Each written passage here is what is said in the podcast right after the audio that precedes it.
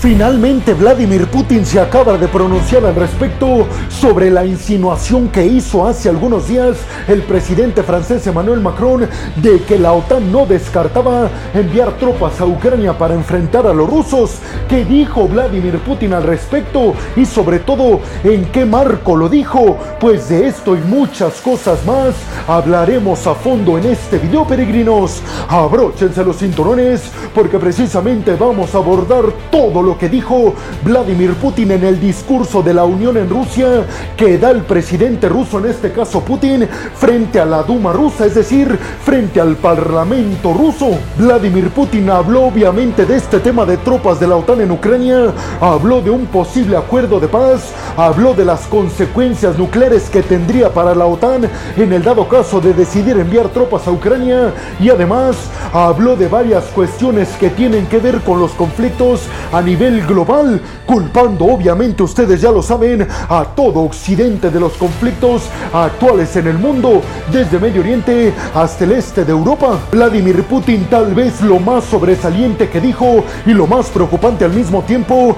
es que va a presionar el botón nuclear en contra de objetivos en Estados Unidos, en Reino Unido, en Alemania y por supuesto en Ucrania si llegan a ver los rusos tropas de la OTAN en Ucrania. Vladimir Putin aseguró que los occidentales se van a tener a recibir la capacidad nuclear de Rusia, resaltando que Rusia posee el mayor número de ojivas nucleares en el mundo. Pero aunque esto puede sonar bastante alarmante, peregrinos, no es la primera vez que Vladimir Putin dice que va a presionar el botón nuclear en contra de los aliados occidentales. Ya van muchas ocasiones en las que Putin advierte y amenaza a Occidente con presionar el botón nuclear y nunca ha cumplido sus promesas. Por ejemplo, cuando la OTAN hablaba de entrenar a militares ucranianos al inicio de la invasión de Rusia a Ucrania en febrero del 2022, Putin dijo lo mismo, que si la OTAN entrenaba a tropas ucranianas, eso iba a conllevar a que Putin presionara el botón nuclear en contra de los aliados occidentales. Bueno, pues no pasó. Después, Putin lanzó la misma advertencia sobre el envío de tanques occidentales a Ucrania tampoco pasó nada. Después, Putin advirtió sobre el envío de misiles de largo alcance a Ucrania y tampoco pasó nada. Y los misiles de largo alcance desde Francia, Estados Unidos y Reino Unido sí llegaron a Ucrania. Ahora Putin vuelve a amenazar con lo mismo y muchos dicen que no pasará nada, ya que Putin no se arriesgaría a perder el apoyo y el respaldo de China y de otros países si presiona el botón nuclear. En su discurso, Vladimir Putin criticó fuertemente a los occidentales y sobre todo a Washington por estar intentando desestabilizar y meterse en los asuntos internos rusos. Aseguró Vladimir Putin, nos quieren dividir y por eso estamos afrontándolos directamente con nuestro poderío militar y usaremos nuestro poderío nuclear si es necesario. Putin además dijo que Occidente no tiene ni idea de lo modernas que son las ojivas nucleares rusas. De alguna forma Putin dejó entrever que Rusia ha estado trabajando en secreto en la remodernización de todo su arsenal nuclear. Tanto es así que Putin dijo que tiene la capacidad de alcanzar objetivos como Washington, la capital estadounidense, como Londres, la capital británica, como Berlín, la capital alemana, y como Kiev, la capital ucraniana. Dijo Vladimir Putin, atacaremos sus capitales si ellos envían tropas a Ucrania. Putin también se refirió al hecho de que las tropas rusas están llevando actualmente la iniciativa en el campo de batalla en contra de los ucranianos y también dijo que ya está trabajando en planes con altos mandos militares rusos para ver las nuevas estrategias militares rusas en las fronteras con Finlandia, el nuevo miembro del bloque de la OTAN. Además, el mandatario ruso dijo que son ilusas e incomprensibles las ideas de los occidentales de que Rusia quiere invadir a otro país como Moldavia o algún país báltico como Polonia, Estonia, Letonia o Lituania. Sin embargo, peregrinos, les recuerdo algo. Estas mismas palabras las usó Putin cuando Occidente decía que se estaba preparando para invadir Ucrania. Putin dijo que era inaceptable el hecho de que estuvieran diciendo que Putin iba a invadir Ucrania y vean lo que pasó. Por eso ahora ya nadie le cree a Vladimir Putin. Además reiteró que por supuesto que quiere quiere negociar la paz en Ucrania, pero dijo que ni Estados Unidos ni ningún aliado occidental quieren apoyar presionando a Ucrania para que se siente a negociar. También habló sobre conversaciones y acuerdos sobre la proliferación de armamento nuclear con Estados Unidos, pero dijo que Estados Unidos no le interesa negociar en ese sentido. Y como se los dije al principio de este video, Putin fue muy directo acusando a Estados Unidos y a todos los aliados occidentales de provocar el conflicto en Ucrania y de provocar conflictos en Medio Oriente que se están dando en estos momentos. Ustedes ya saben que para los líderes autoritarios hay un solo enemigo y ese es Estados Unidos y el orden mundial establecido. Y por último, peregrinos, Putin presumió los logros económicos rusos a pesar de tantas sanciones occidentales. Sin embargo, yo ya les he explicado que el boom de la economía rusa se basa en la fabricación de poderío militar y eso es un indicador bastante engañoso, ya que sí, la economía crece porque están fabricando muchísimas armas y poderío militar en general, pero se está quedando atrás y muy estancada Rusia en términos tecnológicos y en términos de, por ejemplo, inteligencia artificial pero ustedes qué piensan de todas estas declaraciones de Putin? ¿Creen que tiene razón?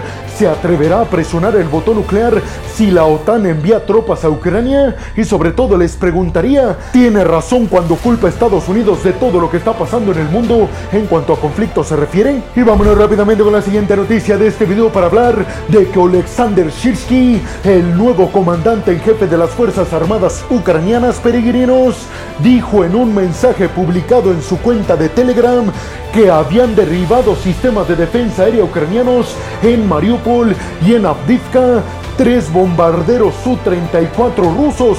Supuestamente, el Ministerio de la Defensa de Ucrania, estas declaraciones de Alexander Sirsky son verdaderas, pero ¿qué dice el Kremlin al respecto? ¿Y qué dicen otras fuentes occidentales ante esta noticia? Pues el Kremlin no se ha pronunciado al respecto de las declaraciones de Alexander Sirsky del derribamiento de otros tres aviones bombarderos rusos Su-34, mientras que la agencia de noticias Reuters detalló que no pudo verificar por ella misma que estas afirmaciones ucranianas fueran verdaderas. Al parecer Rusia estaba operando sus bombarderos Su-34 en estas dos regiones en Mariupol que capturó en mayo del 2022 y en Avdivka que fue capturada recientemente. Los sistemas de defensa aérea ucranianos, al parecer los Patriot, identificaron a estas tres aeronaves y fueron derribadas. Ya la semana pasada habíamos dicho que Ucrania había alardeado sobre el derribamiento de seis aviones bombarderos Su-34 de Rusia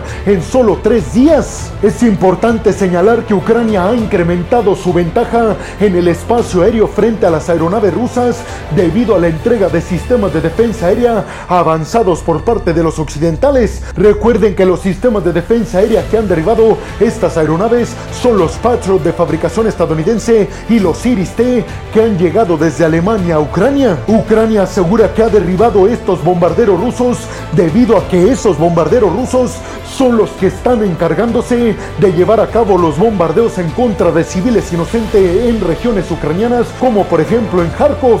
Sin embargo, Rusia ha negado estas acusaciones. Pero ustedes qué piensan? ¿A quién le creemos, peregrinos? A Ucrania que asegura fueron derribados otros tres aviones Su-34 rusos que se suman a los seis derribados la semana pasada. ¿O le creemos a la parte rusa que hasta el momento ha negado estas declaraciones? Lo que sí les digo, peregrinos, es que a mí me llama mucho la atención cómo Ucrania ha estado centrándose en el derribamiento de aeronaves avanzadas rusas.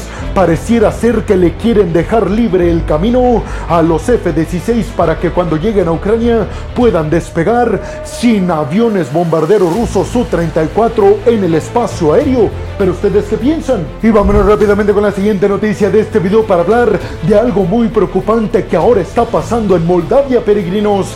Y es que varios grupos de Transnistria, una región al este de Moldavia autoproclamada independiente que tiene el apoyo militar de Rusia, varios de estos grupos que están en esta región autoproclamada independiente de Moldavia le pidieron ayuda militar y de seguridad al Kremlin. Ante lo que ellos aseguran es una presión política muy fuerte cada vez más del gobierno de Maya Sandu, la presidenta moldava, algo que Maya Sandu, la presidenta moldava, ha negado categóricamente y advierte que estos grupos ni siquiera le han pedido nada al Kremlin, que el Kremlin quiere utilizar la región de Transnistria, autoproclamada independiente, para invadir todo Moldavia. Es decir, peregrinos, que la invasión hacia Moldavia podría ya estar comenzando. Precisamente por esta situación, los aliados europeos planean reunirse en París, aparentemente el 7 de marzo, para abordar esta inseguridad que se está viviendo en Moldavia por la injerencia de Rusia en la región de Transnistria, como ya se los dije, una región perteneciente a Moldavia, pero que se ha autoproclamado independiente y se ha acercado a Rusia. Los aliados europeos se estarán reuniendo en París para hablar sobre las estrategias que pudieran estar ayudando a Moldavia a resistir a la injerencia del Kremlin. El objetivo de esta reunión es ayudar a Moldavia sobre todo en temas de ciberseguridad, a la producción rápida de poderío militar, al entrenamiento y la capacitación de tropas moldavas y ayudar a la creación de tácticas para evitar una invasión por parte de Rusia a través de Transnistria. Si se fijan peregrinos, estamos viviendo prácticamente lo mismo que vivimos previo a la invasión de Rusia a Ucrania. Así que yo aquí les pregunto, ¿ustedes realmente creen que Rusia está orquestando por debajo de la mesa y utilizando a Transnistria como un pretexto para invadir Moldavia? Recuerden que Rusia argumenta que tiene que defender a ciudadanos rusos y casualmente muchos ciudadanos rusos están viviendo y radicando en Transnistria, así que Putin podría utilizar el mismo pretexto que utilizó cuando invadió Ucrania, la protección supuestamente de ciudadanos rusos. ¿Creen que Moldavia será el siguiente objetivo en cuestión de semanas del ejército ruso? Y vámonos rápidamente con la siguiente noticia de este video para hablar de la visita y el discurso que dio Annalena Baerbock, la ministra de Asuntos Exteriores de Alemania, cuando llegó al puerto de Odessa, precisamente para ver todo lo que está haciendo el presidente ucraniano Volodymyr Zelensky para asegurar la salida de buques con granos y cereales ucranianos a través del Mar Negro. Sin embargo, lo sobresaliente en el discurso que dio Annalena Baerbock en su visita a Odessa, acompañado del ministro de Asuntos Exteriores de Ucrania, Dimitro Kuleva, dijo Annalena Baerbock, aún los alemanes estamos viendo y analizando si enviar o no misiles de largo alcance Taurus a Ucrania. De alguna forma, no cerrando la puerta aún a la posible entrega de misiles de largo alcance Taurus de Alemania a Ucrania. Annalena Baerbock presumió que Alemania es el segundo país que más ha apoyado militarmente Ucrania solo por detrás de Estados Unidos. Sin embargo, reconoció que esta ayuda parece ser insuficiente y que tal vez sí lo que los ucranianos es poderío militar de largo alcance, como han argumentado varios países occidentales, dijo Annalena Baerbock. Aún créanme que los alemanes estamos analizándolo, no pierdan las esperanzas de que reciban misiles de largo alcance Taurus desde nuestra parte. Ustedes ya saben que Alemania se ha negado durante todos estos meses de invasión rusa a enviarle misiles de largo alcance Taurus a Ucrania porque esos misiles los pudiera estar utilizando Ucrania para alcanzar territorio ruso, algo que podría empujar a Alemania directamente al conflicto en contra de Rusia, porque Rusia diría, ah, misiles alemanes están siendo utilizados para atacar mi territorio, pues entonces catalogo a Alemania como un partícipe directo en el conflicto. Sin embargo, peregrinos, ya hemos visto que Ucrania ha utilizado para estos fines específicamente para el puente de Crimea, misiles de largo alcance británicos y franceses, y Rusia no ha hecho nada en contra del Reino Unido y de los franceses. Annalena Baerbock dijo que comprendía perfectamente la exigencia y la preocupación de funcionarios ucranianos para recibir los Taurus de Alemania, pero dijo que era un proceso que se estaba llevando a cabo en el Parlamento alemán, en el Bundestag, y que era un proceso que sin lugar a dudas que ella creía que sí iba a terminar terminar por aprobar el envío de los Taurus a Zelensky. Dimitro Kuleva le agradeció a Alemania el hecho de que recientemente se aprobó un nuevo paquete de asistencia militar que incluye misiles de largo alcance, pero no los Taurus. Aseguró Dimitro Kuleva, no hemos dado detalles de qué exactamente incluye ese paquete porque no queremos que Rusia se entere del poderío militar que nos están enviando nuestros aliados. Muchos dicen que tal vez Alemania en este paquete le a entregar en secreto misiles Taurus a Ucrania, pero eso estará por verse en los próximos meses. ¿Ustedes qué piensan, peregrinos?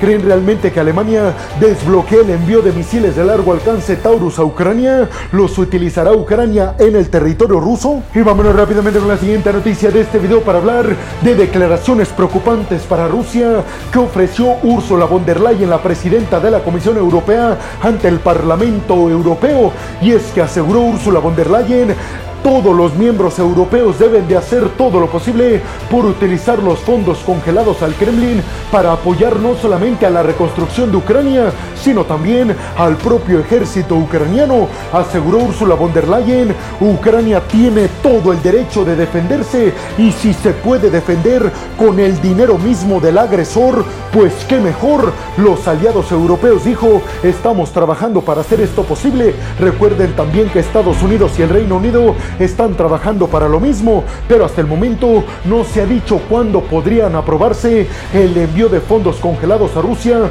a Ucrania. Ursula von der Leyen dijo que si este esfuerzo se realiza y se logra enviar fondos congelados rusos a Ucrania, al ejército y a la reconstrucción, eso será una victoria no solamente para Ucrania, sino también para la propia seguridad de todos los países europeos. Ursula von der Leyen también en su discurso ante el Parlamento Europeo les dijo a todos los presentes que los europeos debían hacer más esfuerzo por la fabricación de poderío militar y sobre todo de municiones para estar preparados ante una hipotética invasión por parte de Rusia hacia países miembros de la Unión Europea, aseguró Ursula von der Leyen. El hecho de que estemos pensando en tener ejércitos poderosos no quiere decir que ya no vayamos a necesitar a la OTAN, sino todo lo contrario, queremos hacer a la OTAN más poderosa y fuerte. Pero ustedes qué piensan?